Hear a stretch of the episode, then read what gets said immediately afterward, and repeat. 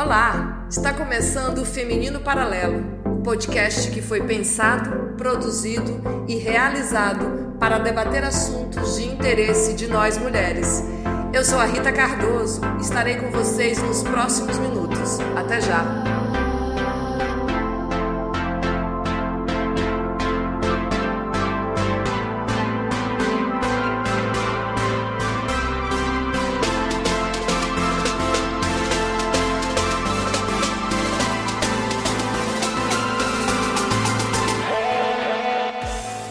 Olá, gente querida! Bom dia, boa tarde, boa noite. Eu sou a Rita Cardoso e estamos iniciando mais um episódio do Feminino Paralelo, o podcast que tem um papo direto com a mulherada. Então vamos lá a mais uma conversa que pode nos ajudar a entender melhor qual é o nosso lugar? O tema do nosso segundo episódio trata de etarismo feminino. Vocês já ouviram falar sobre etarismo? Menos debatido, mas muito frequente, o etarismo ou a discriminação pela idade atinge muitas mulheres no dia a dia, seja no trabalho, na vida social ou na vida sexual, prejudicando a saúde e a qualidade de vida. Rugas e cabelos brancos à mostra dentro dessa mentalidade ultrapassada são vilões a serem derrotados. Parece que a ideia de velhice tem sido socialmente associada no Brasil como algo negativo da perda, do declínio, não só associada à morte, como também à doença, à perda dos controles físicos e emocionais. Na intenção de ofender, tem gente que chama a mulher de velha, como se fosse algum tipo de defeito a pessoa se manter viva durante tempo demais. De acordo com o IBGE, as mulheres vivem em média sete anos a mais do que os homens no país. Enquanto a expectativa de vida das mulheres é de 78,6 anos, a expectativa de vida da população masculina é de 71,3 anos. E se as mulheres vivem mais, por que elas têm carreiras mais curtas e atingem menos posições de liderança? A competência, a experiência e a formação acadêmica não as impedem de serem discriminadas depois que passam dos 40 anos. Inclusive, estão, infelizmente, acostumadas a ouvir piadas cotidianas sobre sexo, menopausa, aparência e outros aspectos ligados ao envelhecimento. Por isso, é preciso lidar com essas questões e usar a idade a favor da mulher nesse cenário de preconceito e ignorância. Precisamos trabalhar na mudança e em um combate a mais essa forma de nos calar. Precisamos bater na mesma tecla quantas vezes for necessário. Reconhecer o prejuízo desta cobrança cruel por idade, sexo e aparência na vida das mulheres é mais que uma obrigação, é um entendimento. E o descaso com as mulheres mais velhas, que são praticamente ignoradas em nossa sociedade, precisa ser combatido. Recentemente, a revista Marie Claire publicou uma entrevista com a atriz e roteirista Mônica Martelli, de 53 anos, que começou a fazer sucesso aos 37. Segundo ela, no Brasil, a mulher não tem permissão para envelhecer. Ela diz que a gente está sempre brigando com o tempo, mas acha que também estamos entendendo que podemos fazer o que quisermos, em qualquer idade. E as nossas duas primeiras convidadas especiais desse episódio são a Débora Baez, doutora em ciências e mestra em educação, pedagoga de formação, curiosa e inquieta por natureza. Atualmente é professora da Universidade Federal do Maranhão e gerente de comunicação e inovação da EMAP, Porto do Itaqui. A Débora tem 54 anos, é filha da famosa Zelinda Lima, de 95 anos, nome conhecido e respeitado na cultura do Maranhão. É mãe da Paloma, de 25, do João Pedro, de 27 e a avó do Inácio, que está a caminho. Receberemos também Silvana Barbalho, de 62 anos, psicóloga e psicanalista. Trabalha no consultório com atendimentos clínicos para adolescentes e adultos, com abordagens teórica e prática clínica na psicanálise. Possui formação na Escola de Psicanálise do Maranhão por 18 anos como membro da instituição. Foi professora substituta no Departamento de Psicologia da UFMA por três anos Atualmente trabalha no ambulatório do Hospital Infantil Dr. Juvencio Matos, realizando atendimentos clínicos. Para essa primeira conversa, fomos gentilmente recebidas na casa da Débora Baesse. Vamos lá? Feminino Paralelo, o podcast que vai dar vez e voz para todas as mulheres. Então, Débora, sabemos que as mulheres encaram inúmeros desafios é, ao longo do processo de vida, né? E, consequentemente, de envelhecimento como lidar com a questão da idade, né, e com as percepções sobre as suas habilidades, que, que a gente sabe que as habilidades continuam normais, mas a gente é que veio, né? O outro acha sempre que não. Como lidar com isso, é, com as habilidades e, a, e, mostrar capacidades ao mesmo tempo? Eu, sou, eu, sou, eu tenho habilidade para isso eu tenho capacidade também. Sim. Bom, primeiro, assim, agradecer o convite, é um prazer, né, estar tá aqui. E acho que esse tema parabenizar também pela ideia e pela proposta. Acho que é muito bacana esse podcast voltado para nós mulheres e que também dá voz, né, para todas nós. E acho que essa questão e abordar esse tema, né, da, da, do envelhecimento, da idade, né, como o tempo vai passando para todo mundo e como tudo mais na sociedade para as mulheres é sempre mais complicado, né?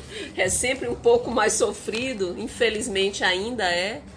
É, acho que, assim, de um modo geral, no meu caso especificamente, né, eu tenho, é, enfim, buscado lidar com isso com a maior naturalidade. Eu acho que a vida é movimento, né? Se você não pode parar, porque se você parou, você morreu, né? Ou você, enfim, perdeu aí qual é o encanto da vida.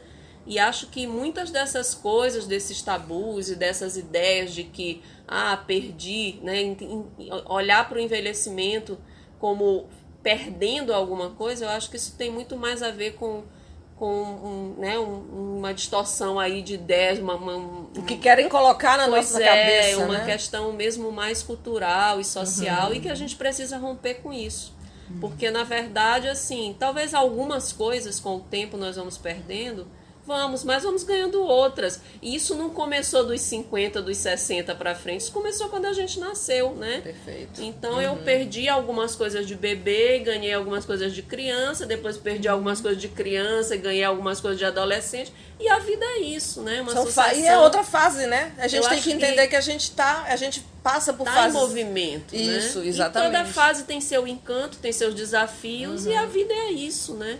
Então acho que de fato poder olhar para isso e aí vem toda a questão de, da indústria, né? A indústria da beleza, a indústria do consumismo, todo mundo tem que estar tá bonito o tempo todo, todo jovem, mundo tem que estar tá né? jovem, né? Como se também esse lugar do jovem, da juventude fosse um lugar que livre de problemas e, e a gente sabe que não é isso, né? Toda fase, como eu falei, tem suas angústias, suas dificuldades.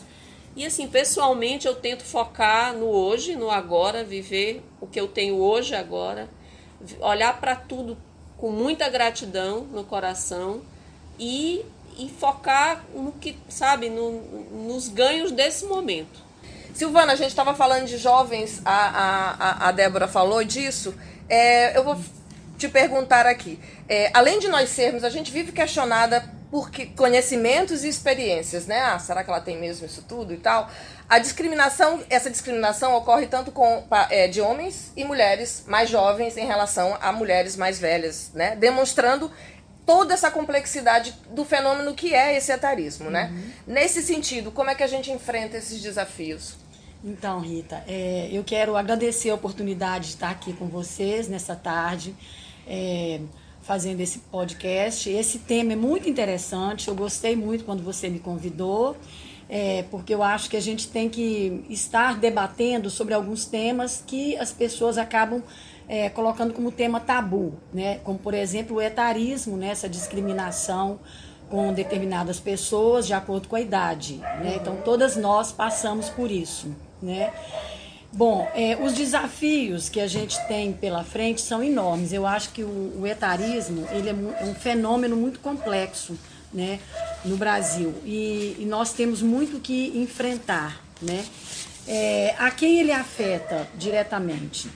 Eu acho que nós, as mulheres idosas, são as mais afetadas com o, a questão do etarismo, da discriminação com relação às mulheres é, de mais idade, vamos dizer assim. Que viveram, partir... que viveram um pouquinho mais do que as outras. Né? Isso. Né? Então, por exemplo, hoje em dia, né, como você é, comentou comigo, assim, a partir dos 40 anos, a mulher já, já se sente incomodada, já se acha envelhecida. Que dirá as de 50, 60 e 70, né?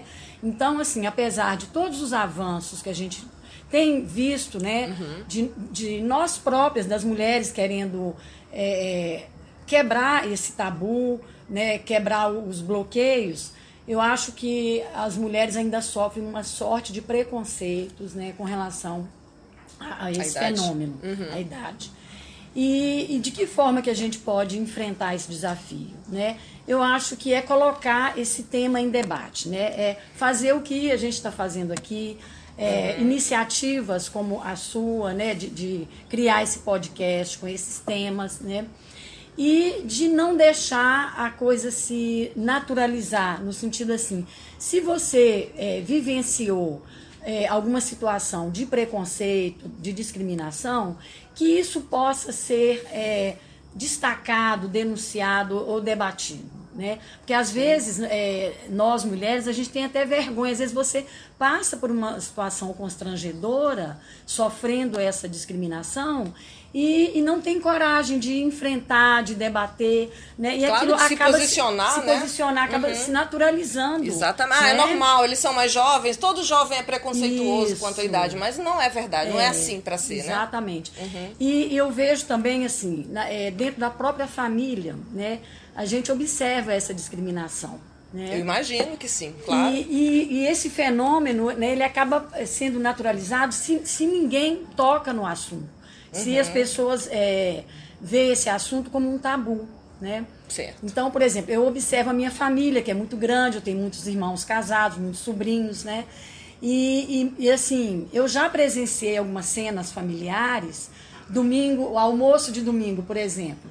Então, tenho sobrinhos casados, com as esposas, com os maridos, e, e assim, as pessoas que é, não estão acompanhadas, estão solteiras, né, desacompanhadas, ou que estão numa determinada faixa de idade, elas acabam ficando invisíveis.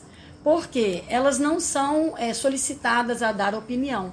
E a conversa fica entre eles, entre os jovens, né? Então, assim, se a gente não se posiciona e, e assim, entra na conversa, se faz é, presente, a coisa acaba se naturalizando, né? Então, dentro da própria família acontece esse tipo de preconceito.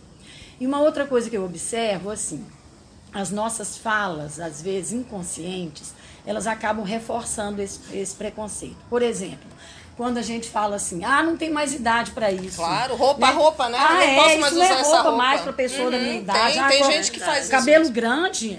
Isso. Ai, é, mulher velha de cabelo grande, que coisa é horrorosa. Ridículo, né? fala ridículo, Corta esse cabelo, né? É, uhum. E a gente acaba reforçando essas falas e reforçando o preconceito, né? Claro. Ou, então, se alguém te chama para fazer uma atividade física ou, por exemplo, outro dia me chamaram para fazer é, remo, canoagem. Uhum. Eu fui com aquela minha amiga que você conhece, ah, a legal. Jória. Sim. Então, assim, é, tem, tem pessoas da minha idade que acham que, ah, eu não tenho mais idade para isso. Claro, Eu vou me meter mesmo. num negócio desse de jeito Não nenhum. é para mim, né? Não é para mim. Então, eu acho que a gente mesmo reforça esse preconceito através de algumas falas que a gente faz assim espontaneamente, inconscientemente. E porque a gente né? também ouviu isso a vida inteira, né? Isso, a gente vem ouvindo da avó, da mãe, né, das Vai tias. passando de geração uhum. a geração, geração né? Eu geração. acho que é, isso tem muito a ver com a educação também, que eu acho que esse preconceito ele é estrutural, cultural e histórico, né? Porque a gente vai reproduzindo os modelos, né? Então, assim, assim como na minha infância, as crianças não podiam participar da conversa de adultos, né? Então, hoje eu vejo, assim, quando eu tô com as pessoas da minha família, ah, a, a, as velhas ficam lá no canto. Tipo, quem tem mais de 50 anos já, tá, já está sendo considerada velha. Pô, né?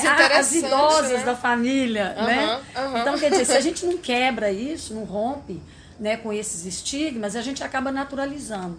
É, e fica. E é naturaliza, acaba aceitando, obviamente, e, a, e, vai se fechando para a vida, que eu acho que é o maior problema de, de algumas mulheres, né? De se, de se fechar. E você falou uma coisa bem importante também, que é essa questão de estar acompanhada. Hum. É como se fosse muito importante a mulher ter um, um homem do lado né? Porque parece que ela perde, realmente, ela fica men menos interessante se ela não tem um homem pra, pra. Ai, por, que será que, que né? É, é isso mesmo. É, aí a gente vai volta de novo ao machismo, né? É. Que é um horror. Que Exatamente. justamente é por isso, né? A gente sempre precisa. A gente não precisa de. Não é isso, né? A gente precisa é, viver. Acho que a gente precisa ter saúde e precisa quebrar mesmo esses estigmas de uma vez por todas. E você vê, ela estava falando, a Silvana estava falando da questão dos esportes, né? Ir lá fazer canoagem e tal. Esse, essa surpresa, ela não é igual quando é um homem. Ah, né? nenhum. É, o que a é gente estava falando ainda velho, pouco, né? é. Aham. Que é um legal, homem né? Esse cara tem força ah, tá física ótimo, ainda. Bacana, ele é todo É atlético. todo atlético. Todo e tal. atlético. Uma mulher mais velha, do mesmo jeito a gente sabe, né? A questão de relacionamento. Então, uma mulher mais velha com um, um Sim, homem isso mais também novo, é uma, é uma, é é uma um coisa choque, bem interessante. Mas um homem falar. mais velho com uma mulher mais nova É normal, também. é tudo então, normal. assim, é, é muito preconceito e é Uma muito cultura machista também, que né? em pleno 2022, Não é? né, isso ainda esteja tão presente na vida da gente. Porque o que a Muito gente está discutindo aqui é, é- é- não é que o homem não, não tenha essa mesma, esse mesmo problema de idade, mas a gente sabe muito bem que com a mulher a cobrança é muito mais cruel. É. É, muito mais. A gente acabou de dar esse exemplo do, do, do homem com uma mulher mais jovem, que legal, que normal, papapá. É. E a mulher mais velha é sempre um interesse, o cara tá interessado É, nela por é, dinheiro, é dinheiro nunca é dela, por é amor, qualquer outra né? coisa, É. menos amor. Menos amor, É. exatamente. E, e eu acho também que isso passa muito,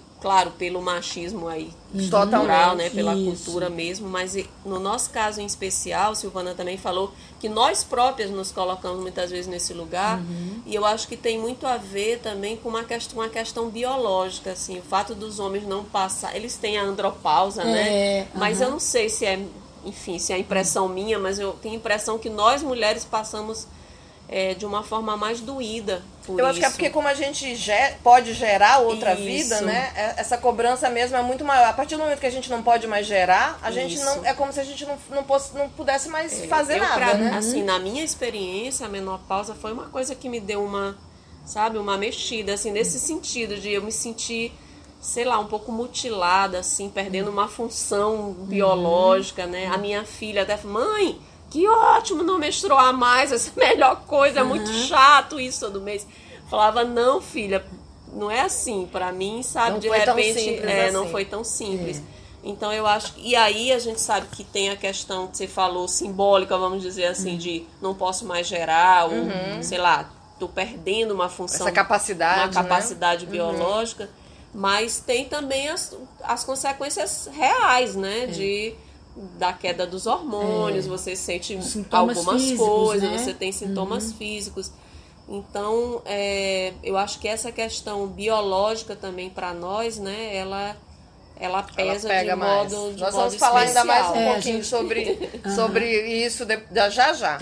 Mas, Débora, é, então, será que justamente pegando essa coisa da, de biológico, de como é que funciona para a mulher e para o homem, não seria necessários assim que, que tivessem estudos mais detalhados sobre temas baseados em experiências onde sejam considerados exatamente determinados contextos e necessidades das mulheres. Nós somos diferentes dos homens, então não seria importante que as pessoas entendessem melhor como é que funciona cada etapa de homem e de mulheres? Sim.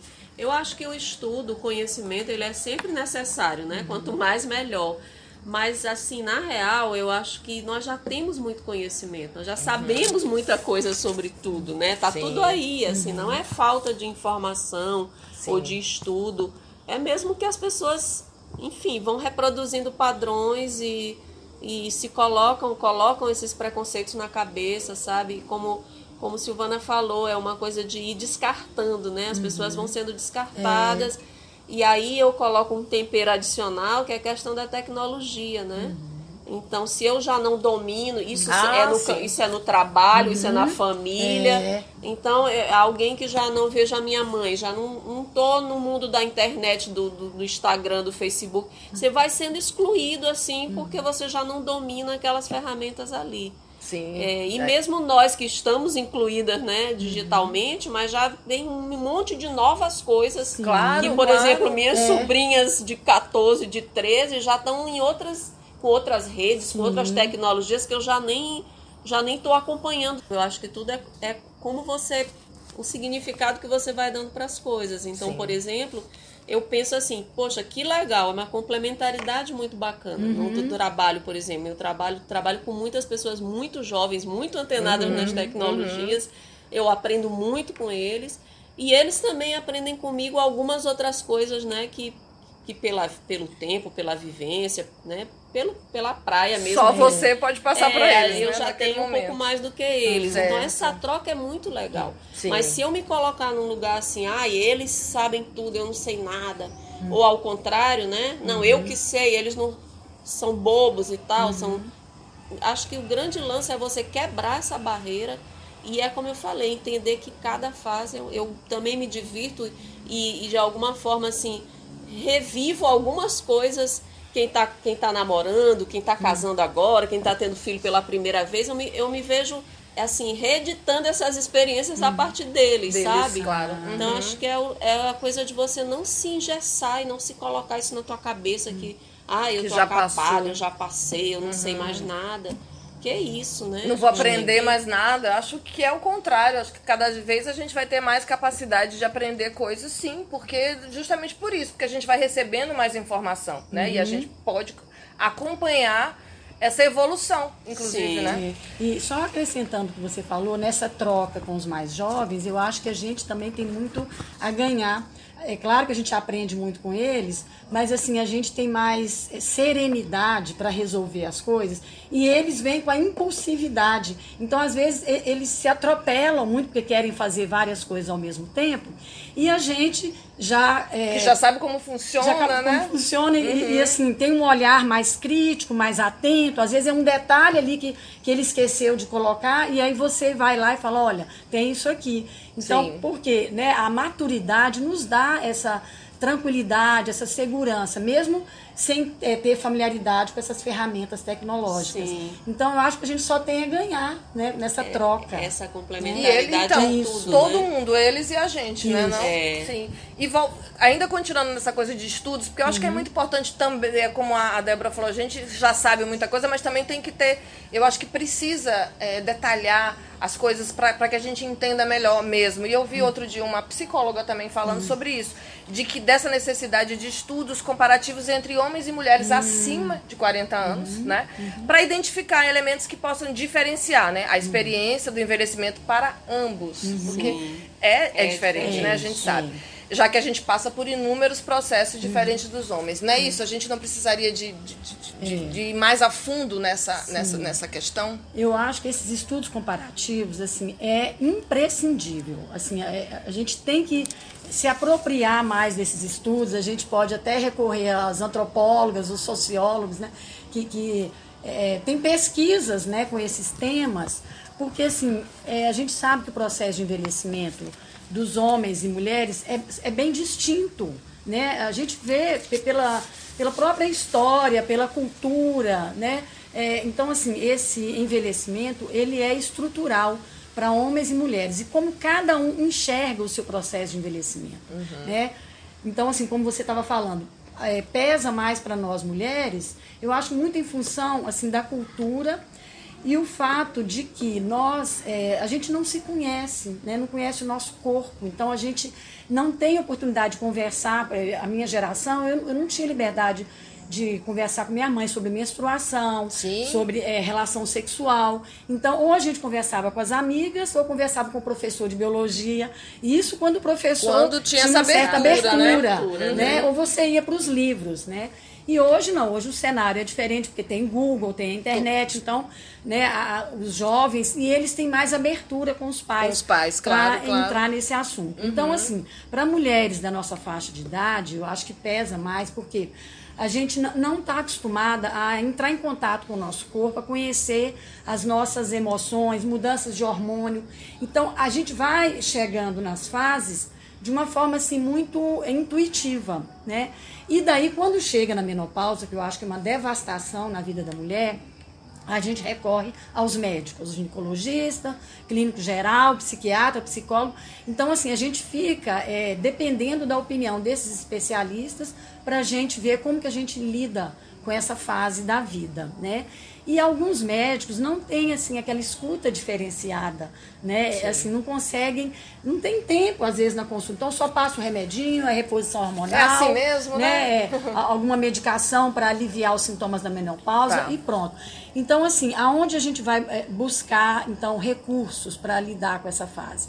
Através do autoconhecimento. Então a gente vai buscar uma é, meditação, uma yoga, atividade física, né, é, conversa com as amigas, né? Mas assim, é, não, eu não tenho dúvida assim, que esse processo de envelhecimento é mais complicado para nós mulheres. Porque os homens, eles também passam é, o correspondente da menopausa, que é a andropausa, né? Só que para eles, assim, eles são muito trancados, então eles não divulgam isso. Mas eles sofrem com a queda de hormônios, a libido, né, o apetite sexual. E, e, eles também recorrem aos médicos. Só que, assim, o que é mais divulgado é a menopausa das mulheres tá mal-humorada, tá irritada, tá histérica, né? Então, assim, isso é mais divulgado, né? Sim, esse claro. processo. Entendeu? Então, por isso que eu acho que pesa mais para nós mulheres. Então, esses estudos comparativos eu acho super importante. Tem, tem, assim, a gente tem que buscar esses estudos para entender melhor, né? É o que você falou, para a gente conhecer melhor o que está acontecendo com isso. a gente, né? Uhum. É, eu vou, eu acho que para as duas, uhum. eu acho que é importante a gente falar sobre isso, né? Dos uhum. impactos que o etarismo pode causar na vida. A gente até falou um uhum. pouquinho, mas é sim, é mais ainda sim. na vida social e sexual das mulheres, né? Sim. Como encarar com mais naturalidade a chegada da menopausa, né? Que é o que a gente nós vai entramos, agora nós já né? entramos já nele. Né? Vamos falar como é que como é que para vocês como é que foi, como é que é e como é que foi tudo isso. É, como eu, como eu falei, é, foi um pouquinho assim, eu, eu senti, sabe, as, as, várias fases da vida, você vai indo, vai indo, e o dia a dia, às vezes você nem para muito para prestar uhum. atenção, né? Mas tem alguns fatos, eu acho que do mesmo jeito para menina, quando chega a menstruação, uhum. é um é um marco ali, né, que você não esquece. Uhum. O final dela também, para mim pessoalmente, uhum. foi um pouquinho é, assim, opa. e mas rapidamente eu tentei, como eu falei, ressignificar isso aí, entender que saber okay, que faz parte é da, mais uma, da uma vida, fase, né? É mais uma vida. fase da vida. Uhum. E não me deixar abater Bater. por isso tal. Uhum. Eu fiz a, a, opção por não fazer reposição hormonal. Uhum até porque eu acho, como você falou, Silvana, que não era uma questão só física, é, né? Uhum. E eu penso assim, bom, é, as mulheres ancestrais, as mulheres pois indígenas, é, como é que elas resolviam isso? Elas né? não fazem reposição hormonal é, e elas estão muito bem, uhum. então eu vou seguir o fluxo da natureza. Isso mesmo. Se aconteceu comigo e se é um processo natural, vamos. Uhum. Vamos encará-lo como é, tal, né? o processo natural acontecer. Uhum. E, e assim, foi um pouquinho difícil em, em um momento de, de sintomas mais e tudo, mas depois é, Equilibrou. É, também, é, às vezes também, assim, no meu caso, pessoal, enfrento tantos outros desafios na minha vida, certo. em relação a tantas outras áreas, que isso fica pequeno, sabe? Assim, eu pensei, ah, vou, vamos embora, vou superar e, hum. e vamos focar em outras coisas e e aí, como você falou, tentar buscar ter mais qualidade de vida, uhum. fazer atividade física com mais regularidade, comer melhor. Exatamente. E aí, é aí que naturalmente, eu decisão. Né, tenho passado por esse processo de uma maneira que eu acho que é bem tranquila. Bem tranquila e digna. Tranquila, é. Silvana, e a vida sexual? Então, é, eu acho que os impactos né, do, do etarismo na, na, na, vida das mulheres e dos uhum. homens também. Sim, claro. Eu acho assim que é, são vários impactos, né? Eu acho que impacta na vida social, na vida intelectual e na vida sexual, né? Principalmente assim com a chegada da menopausa, eu acho que assim, os, os fatores psicológicos, emocionais são assim é, impactantes na vida da, da, mulher, né? Essa questão do hormônio mexe demais com as emoções, com, com o psicológico e eu acho que depende muito assim do tanto que essa, como essa mulher encara essas fases da vida, né? E também quem está ao redor dela, né? O entorno é muito importante, de que forma as pessoas falam para ela, né? Uhum. Tipo, porque tem ainda piadinhas, pode ter isso, né? Sim. Pode ter cobrança dos Muita companheiros, é, dos companheiros, dos filhos. Você não tá tão né? ali é. presente, mas isso. Então assim, eu acho que depende muito da forma como você está é, encarando, enxergando uhum. aquela fase da vida que é um processo de evolução. Né? Todas claro. as mulheres, todas é, vão passar por isso, ou já passaram. Né? Então, assim, de você não tomar isso como um, um fim, né? A coisa da, ah, eu não posso mais é, é, ter filhos, gerar, gerar né? né? Uhum. Eu não posso, eu não, vai cair a minha produtividade, né? Tem isso, isso também. Exatamente. Né? A minha beleza, né? É, também. Eu tô ficando velha isso, e feia. Porque a, a, queda dos hormônios interfere, né? Na pele, no cabelo, isso, na unha. Exatamente. Tudo, né? né? Uhum. Mas eu acho que com essas novas tecnologias, esses novos tratamentos, tudo se resolve. Tudo se resolve. E tem realmente pessoas que não nem precisam mesmo de, ah. de não tem essa é, necessidade pessoal, né? da, da, questão de hormônios. Então começa é. realmente a passar por é. isso de uma Inclusive, forma menos... Inclusive, tem, tem uma, uma corrente dos médicos que não são a favor de, de da reposição hormonal, mas tem a, a, reposição natural, através ah, da alimentação, sim. através de atividades físicas, né? Perfeito. né? Então, assim, eu uhum. conheço muitas amigas que não fizeram a reposição hormonal, porém é, fizeram é, terapias alternativas e que deu muito certo né, que fico, conseguiram é, encarar de forma natural. Eu fico pensando também hum. assim, ó, lá, lá hum. na década de 60, né, as mulheres que foram pioneiras aí hum. no, no, movimento feminista, Sim. elas já elas é, deixaram um legado de que assim, nós não somos reprodutores e o sexo não é uma coisa biológica apenas, uhum. né? Tá na uhum. tua cabeça. Sim, então você agora, nessa, nessa altura do campeonato, você re, reduzir tudo. Sua, a hormônio, toda a sua, a sua né? vida, né? Uhum. Toda a sua caminhada. Sim, não, não, é isso, é. Né? Tem outras questões. É, então, eu, é de novo, acho que é é ir ressignificando. É claro uhum. que talvez você não tenha o mesmo tesão e a mesma energia de quando você tinha 20 anos, é. mas você tem outras formas de amar, né? Pode você ter muito mais qualidade, inclusive, é, né? Você está talvez mais focado em qualidade Exatamente, do que quantidade, do que quantidade, né? perfeito. E está mais seletivo. Isso é, fundamental, é, muito isso, mais seletivo. Isso é bom, né? Claro, é para mim é a melhor parte. E eu acho que a sexualidade também na terceira idade, né, nos idosos, é uma coisa que é, já, já esteve mais em debate, né? E, atualmente eu não sei, mas assim, eu acho que é uma coisa que a gente tinha que estar tá conversando mais sobre isso. Sim, eu sinto né? que as pessoas sentem um aversão a isso, a falar de sexo de pessoas de mais pessoas... de 60, 70 Sim, anos, né? Uh -huh. Parece que tem um nojo, uma coisa como se fosse é, uma coisa anormal. É verdade. E, o moralismo é... também é, em cima disso, claro, né? Totalmente. Como se o, o idoso não pudesse ter, ter vida uma vida sexual, sexual. que uhum. ele não tem mais libido, não tem mais tesão. Não tem mais beleza no, no é, corpo, né? Não uh -huh. tem mais um corpo jovem. Isso Imagina. mesmo. Verdade. É. E aí eu, eu, concordo com você quando você fala assim das novas formas de prazer, né, na, na, terceira idade, nos idosos. Então, assim, eles vão se reinventando. Eu acho muito bacana quando a gente vê a entrevista da Rita Lee com o Roberto Carvalho, com Maria. É uma coisa tão linda, né, o amor dos dois, assim, agora, né, no, os dois envelhecidos e ele ali com ela. Então é muito Ela passando bonito. uma fase muito difícil da vida, é, tratando um câncer, né? Isso, uhum. né? Então, assim, a gente vê alguns exemplos, assim, eu acho muito bonito, sabe? Assim, de como eles se reinventaram né, nessa fase da vida. Sim, e não né? necessariamente a questão sexual é a coisa mais importante, certamente, Sim. na vida deles, né? Na vida ali uhum. do casal. E tem o exemplo maravilhoso da Elza Soares, né? ah, né? É. Que cantou até o fim. Uhum. Né? É, Fantástica. É. Eu acho que isso assim, é um exemplo uhum. de que o idoso é. também pode ter essa força física. Ela estava gravando um show antes de, de falecer e morreu de como ela mesmo sempre desejou. Uhum. Morreu e cantou até o fim, é, né? E ela tinha namorados mais, mais, bem sempre mais jovens do que ela, né? Mais, é. né? É tipo, a Marília Gabriela também é outra pessoa que falou muito sobre isso. Ela sempre teve uma tendência, é, segundo ela, a namorar homens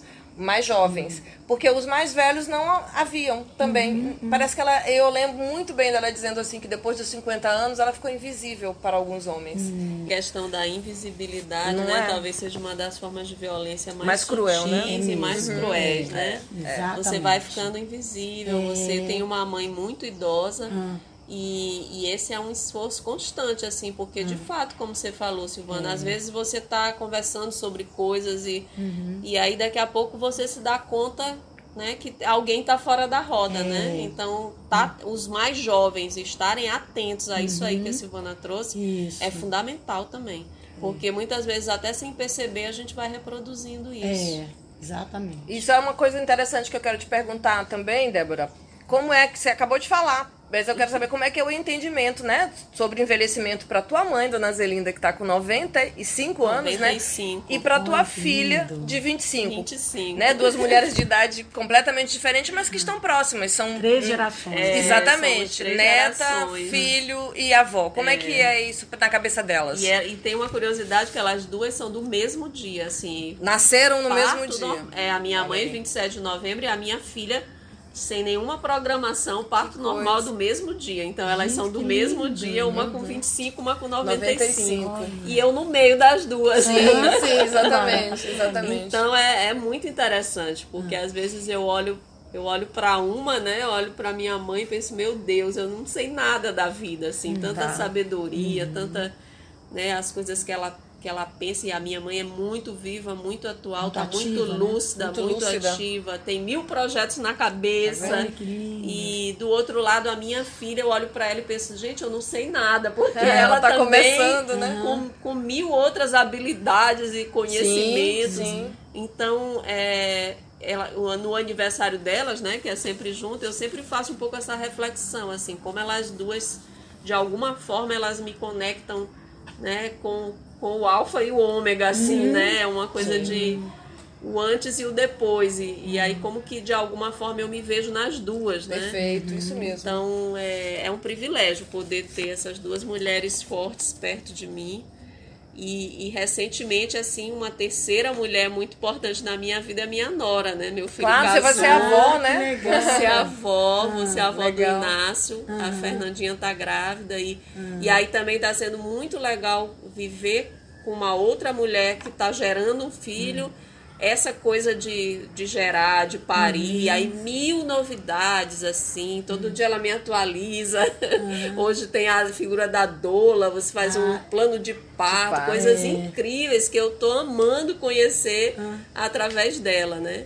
Então é bem legal. Eu acho que isso também é uma dica, é da gente tá conectado nessas redes Isso de mulheres, que você falou, eu tô né? amando conhecer, eu achei muito é... bacana, porque tem gente que rejeita, né, o novo. E, isso, e, e talvez eu pudesse até dizer, não, mas isso não, tá errado, isso Na minha tá época, certo. né, Na minha época não era assim. Uhum. bobagem. Às de... vezes a gente até troca mesmo, eu falo, olha, a gente, pensa, a gente fazia assim Pronto. e tal, e ela também tá aberta para entender, uhum, é uma troca, perfeito. mas as coisas novas que ela tá trazendo são incríveis. Uhum. E todo por conta da tecnologia também ter acesso ao desenvolvimento de uma forma assim tão mais mais concreta, né? Os ultrassons são. Uhum. Os meninos só falta dar tchau. Dá tchau pra mãe, é verdade. É muito Os legal. de imagem com tanta é, precisão, muita né? Muita precisão. E tá sendo bonita essa troca, assim. Eu tô curtindo muito essa gravidez junto com, com o Fernando e João Pedro. Muito bom.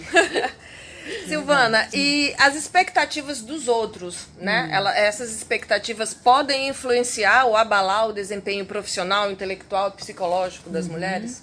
Essa cobrança, então, né, tão ativa é, sobre a gente. Eu acho que essas expectativas, elas acontecem sim, influenciam demais, eu acho. É, eu fiquei pensando assim, se o que, que seria das mulheres do século passado, do século XX, do século XIX, é, se essas mulheres tivessem é, conduzido as suas vidas de acordo com a cultura da época, com o machismo da época. Aí eu fiquei pensando na Chiquinha Gonzaga, uhum. é, aquela escritora Maria Firmina dos Reis, foi a primeira escritora é, é, mulher, Era né? Romancista. romancista é. Ela teve que usar um outro nome, acho que o nome de um masculino, homem, né? masculino, para poder, ser, poder ser aceita, vender os livros, quer dizer. Então, é, essas mulheres, elas não viveram de acordo com as expectativas da sociedade da época, porque que era uma sociedade machista, a mulher não tinha voz, não, não tinha espaço, não tinha lugar na sociedade, né? E essas mulheres romperam, né, com, com essa com essa cultura, quebraram esse estigma, né? Então, com relação às profissões, eu acho que se essas mulheres é, ficassem de acordo com as expectativas que era esperada sobre elas, elas não é, se engajariam nas profissões que hoje a gente está vendo, mulher é, nas empresas, na, nos esportes, no futebol, né? na política, então, Sim. assim, porque essas mulheres não se submeteram ao discurso machista, né, digamos assim, de uma sociedade machista, patriarcal, né, onde é, é estabelecido é, profissões típicas de mulheres e típicas de homens, né? Eu acho que até a minha geração viveu muito isso, né? Por exemplo, quando eu fui fazer vestibular para psicologia, meu pai queria que eu fizesse medicina, né? Uhum. Então, odontologia. Então, assim, ele por algum motivo lá ele achava que ele tinha que ter uma filha médica, né? Porque já tinha duas engenheiras na família. Então, quer dizer, mesmo as minhas irmãs é, mais velhas, que são engenheiras, romperam né? com isso. Claro, claro. Entendeu? Uhum. Então eu acho que é, é por isso que essas mulheres elas romperam com essas expectativas. Elas não agiram de acordo com, de acordo com o pré-estabelecido por uma sociedade é, machista, patriarcal, né? Então elas quebraram muito. É, essa, esse estigma. Sim, né? e a gente tem que quebrar mesmo esses paradigmas, Paradigma. como diz uma amiga, tem que quebrar paradigmas. Hum. É, meninas, a gente vai finalizar aqui. Hum. Para finalizar a nossa conversinha, nossa roda de, de conversa de hoje, eu queria que cada uma de vocês né, deixassem considerações e observações bem pessoais mesmo, uhum. bem pessoais sobre como é que a gente vai tratar mesmo essas uhum. questões e usar isso a nosso favor, obviamente, né? Uhum. Quem começa? Silvana. Vai, Silvana. Olha, eu, eu vou citar uma experiência é, pessoal, né? É, a questão do, do impacto do etarismo, né? A minha família é uma família tradicional do interior de Minas e é uma família grande, né? Nós somos 11 irmãos, né? E a minha mãe, assim, meu pai é muito machista, né? E quando é, você me, me, me convidou para falar sobre isso, eu lembrei disso que, assim, que a gente está sempre questionando na família. O meu pai, cada, cada vez que nascia um filho, ele ia sozinho no cartório e registrava os filhos com o sobrenome dele. Tanto eu tenho dois sobrenomes do meu pai e nem o sobrenome da minha mãe. Todos eu e meus irmãos. Então, assim, ele era tão machista. E outra coisa, ele escolhia o nome e, e não conversava com a minha mãe. Não combinava Quando nada. Quando chegava né? do, do, cartório, ele falava o nome que ele tinha escolhido. Então, a, os últimos, a minha mãe fala que ela, ela escolheu, mas os primeiros não. Tanto que meus irmãos, eu tenho dois irmãos e, e oito irmãs. É, eles têm nome de jogador de futebol, que meu pai escolhia. E, as, e duas irmãs com nome de cantoras do, do, da, da rádio. É Ângela Maria e Isis.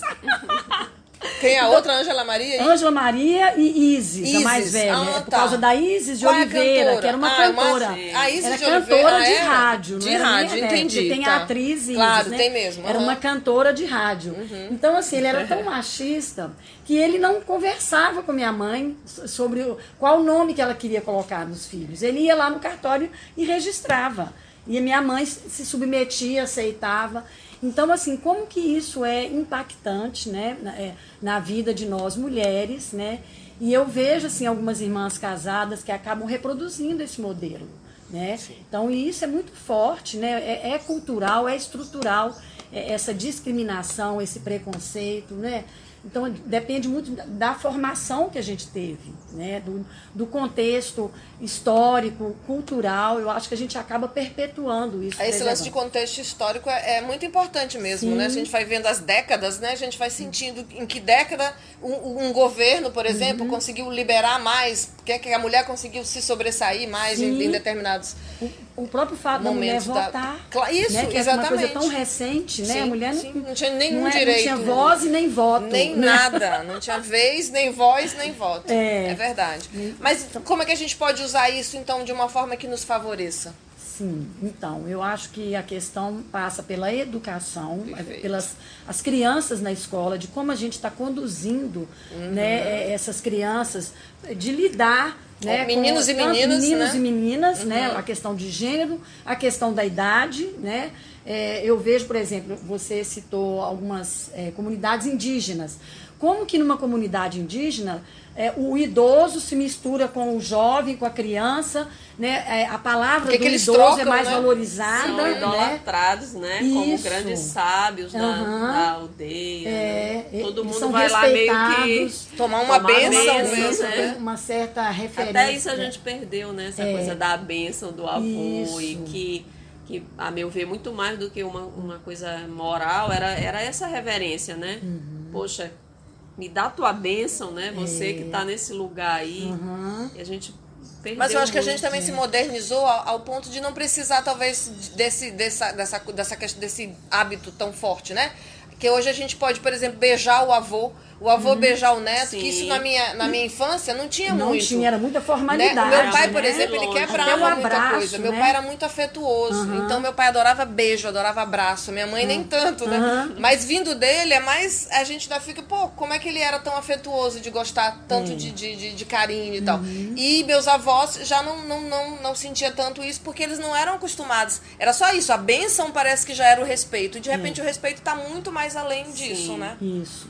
Exatamente. Então eu acho que é, a gente tem que aprender muito com essas comunidades indígenas, né? A comunidade africana também. Os né? quilombolas, gente, os quilombolas né? Uhum. Que a coisa é, é, é, mais diluída, né? Entre eles, Perfeito. entendeu? E há, há, uma inclusão. Não tem essa coisa de que ah, o idoso fica lá no cantinho dele e ele não se inclui, né? E uma outra coisa também que eu queria colocar é... Eu tenho uma, uma paciente, aliás, ela não está mais comigo mas ela coloca assim que às vezes o almoço de, de domingo, ela e a mãe dela, é, ela está numa faixa de 60 a 70 anos e a mãe dela numa faixa de 80 anos. E que elas se sentem invisíveis no domingo, no almoço de domingo. Porque os filhos mais jovens ficam conversando entre eles, com as esposas, com os maridos, e, e ela lá na mesa, né? Ali só observando, só, com a mãe. só como espectadora, exatamente. Sim, as duas, então, né, na então, verdade, as duas é, párias do invisíveis, negócio. Uhum. Né? Então eu, eu percebo muito isso, que às vezes é, os idosos eles ficam de escanteio, né? Então é como lidar com isso? Eu acho que a gente tem que colocar isso em debate, né? A gente tem que conversar sobre isso. Até porque nós, né? por exemplo, aqui hum. somos os, as idosas de daqui a pouco, né? Exatamente. Né? Daqui a pouco a gente uhum. vai estar nesse papel e a gente precisa realmente fazer alguma é. coisa desde já para que a Sim. gente não sofra né, esse impacto tão grande Isso. dessa ah tá do lado não eu quero trabalhar uhum. bastante ainda na minha vida eu tenho muitos né é. planos e acho que é isso que a gente tem que, que jogar para essa sociedade a sociedade uhum. tem que uhum. entender que a partir dos 40 anos a vida não vai só declinando. Uhum. Declina-se, claro, a gente sabe que a gente perde muitas coisas, mas uhum. a gente também ganha, né? Isso. Não é isso, Débora? O que, que a gente pode fazer então pra gente? É isso aí eu acho que tem também um fator de atitude própria, sabe? Uhum. Da gente não se deixar colocar nesse Sim, lugar, né? Não, da planta. Não sucumbir, da né? planta. É, da planta na sala. Uhum. Não, eu, eu também é. eu também expressar minhas ideias, claro. né? E falar uhum. assim, ei, olha, eu tô aqui. É. E, e eu acho que nós mulheres, a gente, a vida inteira, de alguma forma, a gente faz isso, né? Uhum. Em, em situações de trabalho, eu já tive momentos de falar, ei, para, eu tô aqui Tô falando também, me ouve, porque uhum. era só homens e uhum. você, como você falou, você vai ficando meio invisível. Uhum. Então acho que tem uma atitude também de cada uma de nós de não se deixar ir para esse lugar. Né? E de, não pegar esse trem. É, de é. reivindicar esse espaço nosso de me respeite, eu tô aqui, né? E me ouça e. Sim. Uhum. Eu tenho o que falar, né? É, eu é. também tenho o direito a falar e Sim. a participar. Porque às vezes nós mesmos vamos, vamos nos deixando ir para É o que a gente campo. acabou de falar, de eu não posso mais isso porque eu já tenho é, tantos anos. Eu não posso vestir essa roupa isso. que está muito curta, será? É. A gente vai se engessando, né? Isso mesmo. Assim, parece que você vai E vai perdendo a nossa naturalidade, que, que, deve, que essa tem que ser mesmo colocada é. para fora, né? Uhum. É, a gente estava falando, né? A minha mãe sempre foi é uma mulher muito forte e ela até hoje muitos momentos, não, vai fazer assim, não quero. Às vezes até eu brinco com ela, mãe, então é uma velha difícil da gente administrar, porque tu é muito cheia de vontade, não deixa eu te cuidar de ti. Ela, não, não, assim eu não quero, eu quero assado. Então, assim, claro. assim, ela de fato impõe a vontade dela e ela tá certa, né? Certíssima. E ela está muito certa, lúcida, né? Lúcida. E atuante. É, né? então não quero fazer assim, eu quero fazer assado. E às vezes a gente fica com as coisas de, ah, o idoso é teimoso e tal. Uhum. Teimoso não, ele só tá, só tá de, colocando é, a vontade a dele, vontade, né? Exatamente. E assim como a criança. Respeitado. Precisa Sim. ser respeitado, obviamente. Isso mesmo. Ai, gente, a gente vai ter que se despedir. Pois que é. chato, né? Ah, eu ficava aqui até. Vamos ficar mais tempo conversando? A gente desliga aqui e continua. É. Ah, eu queria só despedir de vocês agradecer profundamente a presença. Foi uma honra para o nosso pro, para, pro Feminino Paralelo receber vocês, porque é, vocês são mulheres que realmente vão estão contribuindo para para que isso, né, é, esse o tema que a gente que a gente acabou de falar seja um pouco menos que a gente nem precisa mais discutir sobre isso porque é tão natural, né? Envelhecimento é natural. Não é isso, Silvana? É. Então, Rita, eu queria te agradecer também a oportunidade de estar com vocês, né, debatendo esse assunto que eu acho que assim é tão presente em nossas vidas, mas eu vejo que no dia a dia as pessoas evitam, né, de, de falar desses assuntos. E a gente está aí presente. Eu acho que é, uma pessoa de 50 anos tem uma vida ativa hoje, Totalmente. não é como é, na época dos nossos pais que ela é, se escondia, né? Uma, uma pessoa de 50 anos hoje tem uma vida super produtiva. Homem ativa, ou mulher, né? É, homem ou mulher, né? Então, assim, a gente tem esse privilégio, né, de viver esses esse dias, tempo, esse é. tempo diferente dos nossos pais, dos nossos avós, né, Verdade. né, que tinham as tarefas estabelecidas, chegavam a determinada idade da vida, tipo acabava, assim, acabava, né? né? Então, nesse ponto, nós somos privilegiados. Extremamente. Então, Débora... é isso. Eu quero te agradecer a oportunidade também de debater esse assunto. Puxa, Muito eu que agradeço profundamente. Eu também quero agradecer. É. Foi uma delícia e eu é. espero que, para quem esteja ouvindo, né, também Sim. suscite aí outras conversas uhum. lá e outras reflexões. Foi muito legal. Parabenizar mais uma vez pelo projeto. Acho que é muito bacana esse espaço. E quero ouvir mais mulheres também. Nós vamos ouvir, nós vamos ouvir. Tchau, queridas. Muito obrigada. Obrigada. Até a próxima. Você, Rita. Vamos brindar, gente. A gente mandou brindar hoje.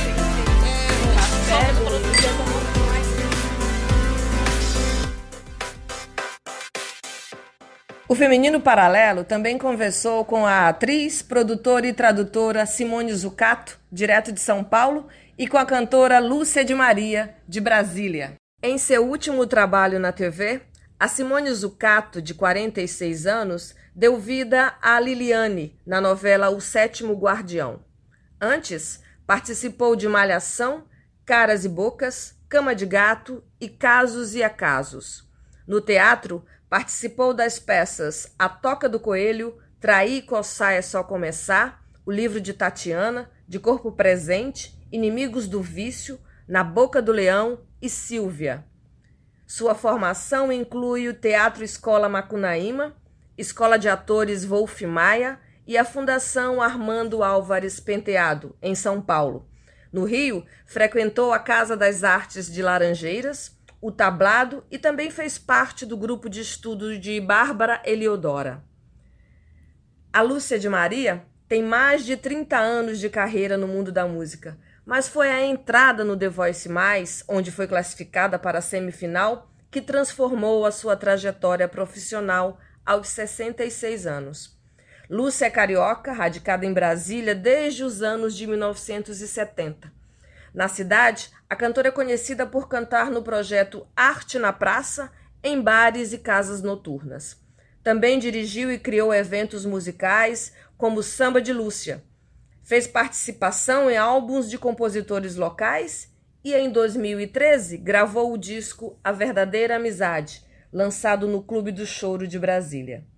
Simone, para uma atriz, como é passar dos 40 anos diante das câmeras e do público em meio a tanta cobrança por um ideal de juventude e beleza? Olá, Rita, tudo bem? Bom, eu queria agradecer em primeiro lugar pelo convite a você e a todo o pessoal do Feminino Paralelo. Desde já é uma honra poder estar aqui e falar um pouco da minha experiência em relação a esse assunto, que eu acho que é de extrema importância nos dias de hoje. Né? A gente precisa se libertar de alguns padrões que existem e, e eu estou muito grata em poder contribuir para isso. Eu acho que hoje a cobrança não é tão grande quanto era até pouco tempo atrás quando as pessoas talvez ainda tivessem essa preocupação de aparentarem ser mais jovens, preocupadas com as rugas, com o corpo não mais tão definido. Hoje eu vejo dois lados. Eu vejo atrizes com mais de 40 anos que não aparentam a idade porque se cuidam mais, e vejo também atrizes com mais de 40 anos que querem envelhecer naturalmente e que entendem que o mercado de trabalho está se expandindo de tal forma que oportunidades existirão para todas. E precisamos entender que ter mais de 40 anos e querer aparentar ter bem menos nem sempre é uma coisa boa para uma atriz. Porque o que não falta hoje em dia são atrizes de 20, de 30 anos. Então, uma atriz com mais de 40 anos querer parecer bem mais jovem para fazer um determinado papel pode não ser uma coisa boa, porque para esse mesmo papel vão ter centenas de outras atrizes com a idade do personagem, entende? Claro que a gente tem que se cuidar com qualidade, com naturalidade, mas eu acredito que os excessos são sempre muito arriscados. Eu, particularmente, me cuido, mas eu não tenho uma neurose, e vamos entender por neurose uma preocupação excessiva, em querer aparentar menos idade do que eu tenho. Já a beleza eu questiono, por que, que é beleza? O que é bonito para mim pode ser feio para você, e o que é bonito para você pode ser feio para mim, não é? Bom, beleza para mim é uma coisa muito maior do que o que a gente tem por fora. E eu conheço muitas pessoas que talvez não se enquadrem no padrão imposto até alguns anos atrás e que eu acho mais bonitas do que muita gente que se enquadra. Eu cheguei a ver o diretor falar para o ator assim: Olha, esse seu nariz aí não é bonito, vai operar porque as pessoas, quando ligam a televisão, querem ver gente bonita na tela. Mas isso já foi há 15 anos, hoje eu não vejo mais esse comportamento.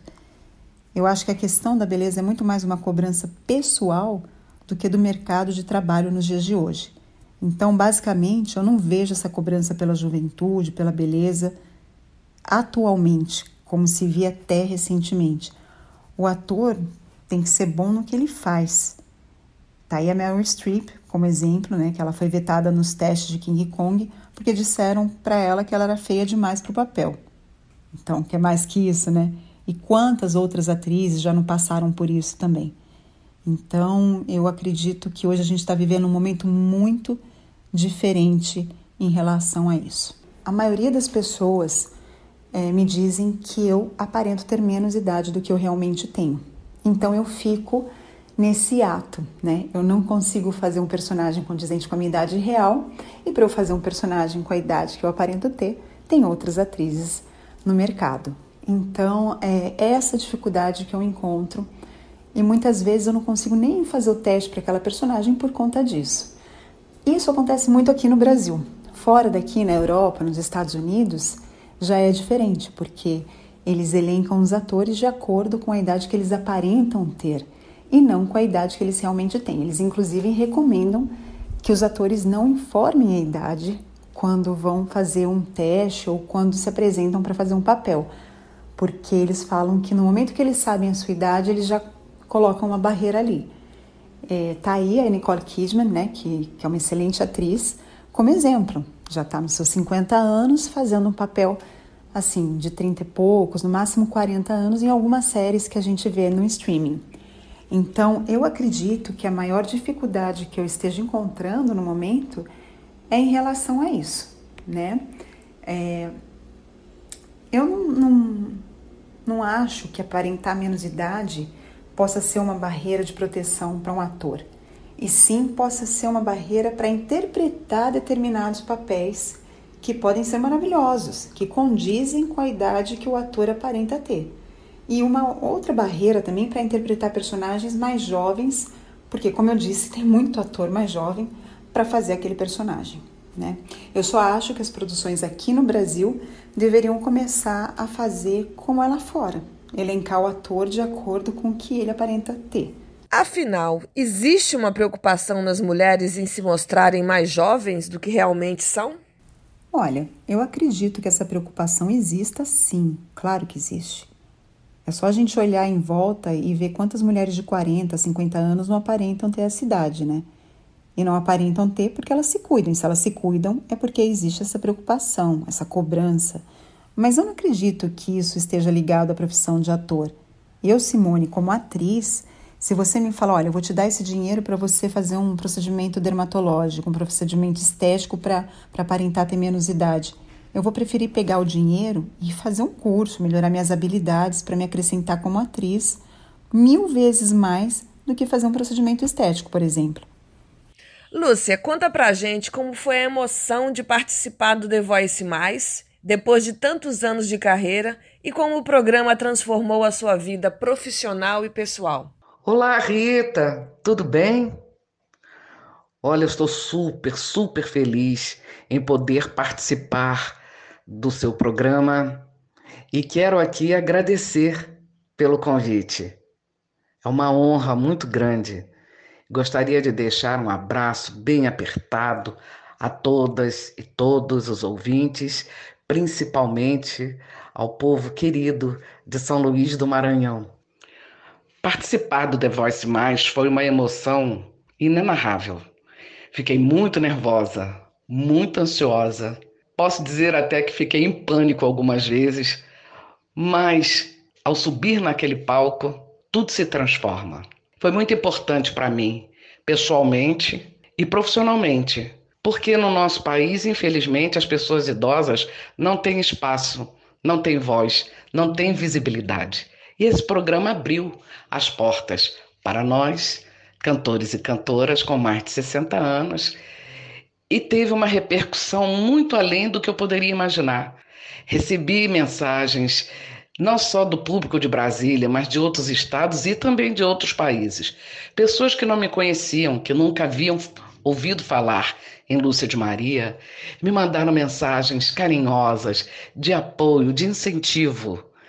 E quando eu fui eliminada do programa, as pessoas ficaram muito chateadas e me mandaram mensagens também de conforto. Então, para mim, foi muito importante, pessoalmente e profissionalmente, porque eu percebi que nós também temos espaço e que as pessoas aprendem através desses programas a nos respeitar. Foi uma experiência que acrescentou muito na minha vida profissional e pessoal. Fui convidada a participar de vários eventos ano passado.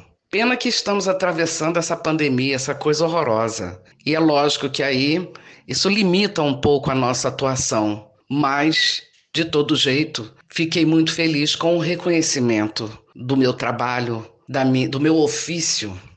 É necessário que a população entenda que os idosos existem, que os idosos trabalham, são atuantes e têm força. Foi muito bacana assistir pessoas mais idosas que eu, até com mais de 80 anos, com vozes maravilhosas, interpretações impecáveis isso foi uma coisa que não tem explicação. Só assistindo, só participando para saber. Lúcia, como driblar a cobrança diante da realidade que você vive, que é de continuar com força física e talentos iguais para trabalhar, produzir e mostrar que a idade não define nosso valor como indivíduos?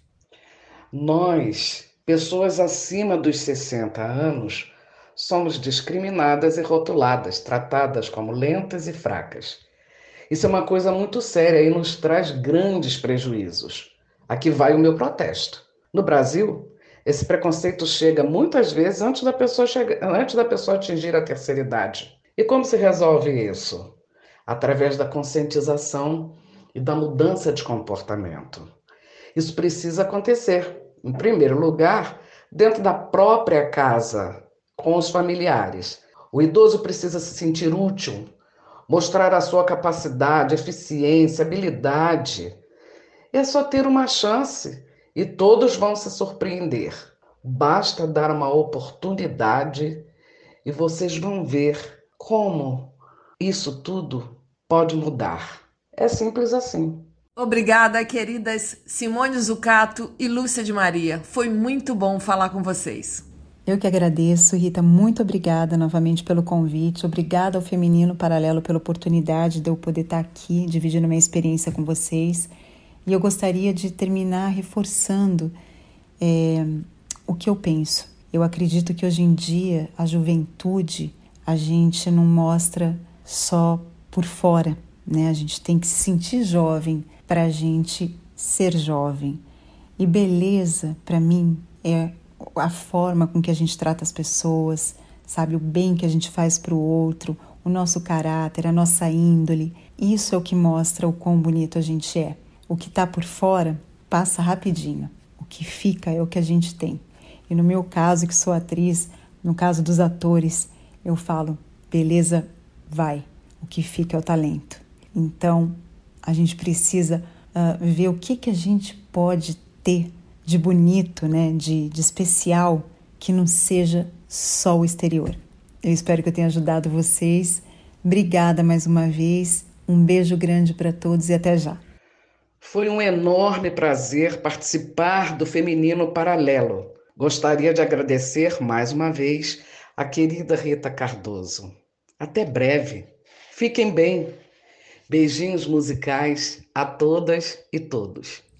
E é isso, gente. Hoje o Feminino Paralelo recebeu com muita honra as queridas Débora Baez, Simone Zucato, Silvana Barbalho e a Lúcia de Maria em um papo aberto e livre sobre o etarismo feminino e suas consequências.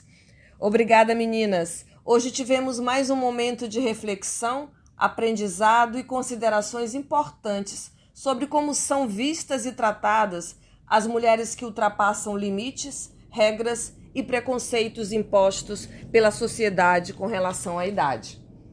Até o nosso próximo encontro. Se cuidem, usem máscara, evitem aglomerações e pessoas ignorantes e preconceituosas. Vacina e saúde para todas e todos.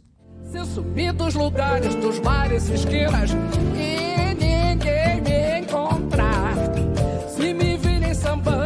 de madrugada e você for até lá direitinho, assim bem miudinho. Sei que você vai gostar. Vou arrancar tua blusa e pôr no meu cabide. Só pra pendurar. Quero ver se você tem atitude. Se vai me. Chega de fazer fumaça, de contar vantagem. Quero ver chegar junto pra mim. Ah, ah. Me fazer sentir mais viva, me apertar o corpo e a alma. Me fazendo suar.